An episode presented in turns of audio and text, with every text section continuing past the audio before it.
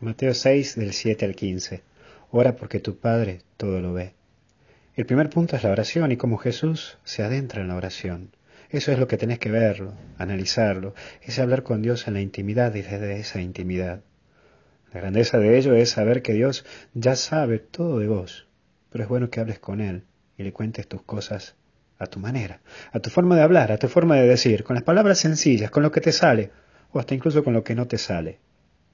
Por eso cuidado con la palabrería, no caigas en eso de hablar mucho y de hacerte medio estructurado, que al final termina siendo un robot o un devocionario con patas. No, tu oración debe ser desde el corazón, mostrándote con tu nada y sabiéndote que estás ahí, frente al Todopoderoso, hasta incluso con una canción. Mira a mí, esa canción hermosa de sopla, de metanoia, me, me inspira, me mueve. Bueno, las palabras se van, eh, pero la mirada queda.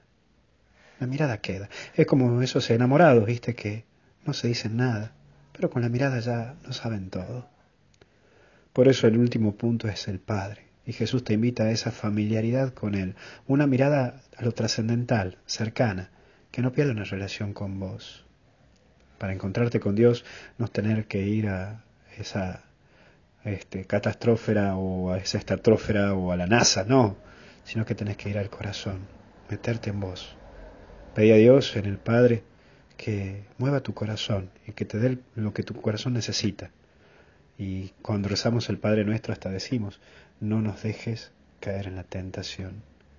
Que hoy Dios entre en tu corazón, entre en tu vida, te mueva, te sacie, te llene de Él. Y que Dios te bendiga en el nombre del Padre, del Hijo y del Espíritu Santo. Cuídate.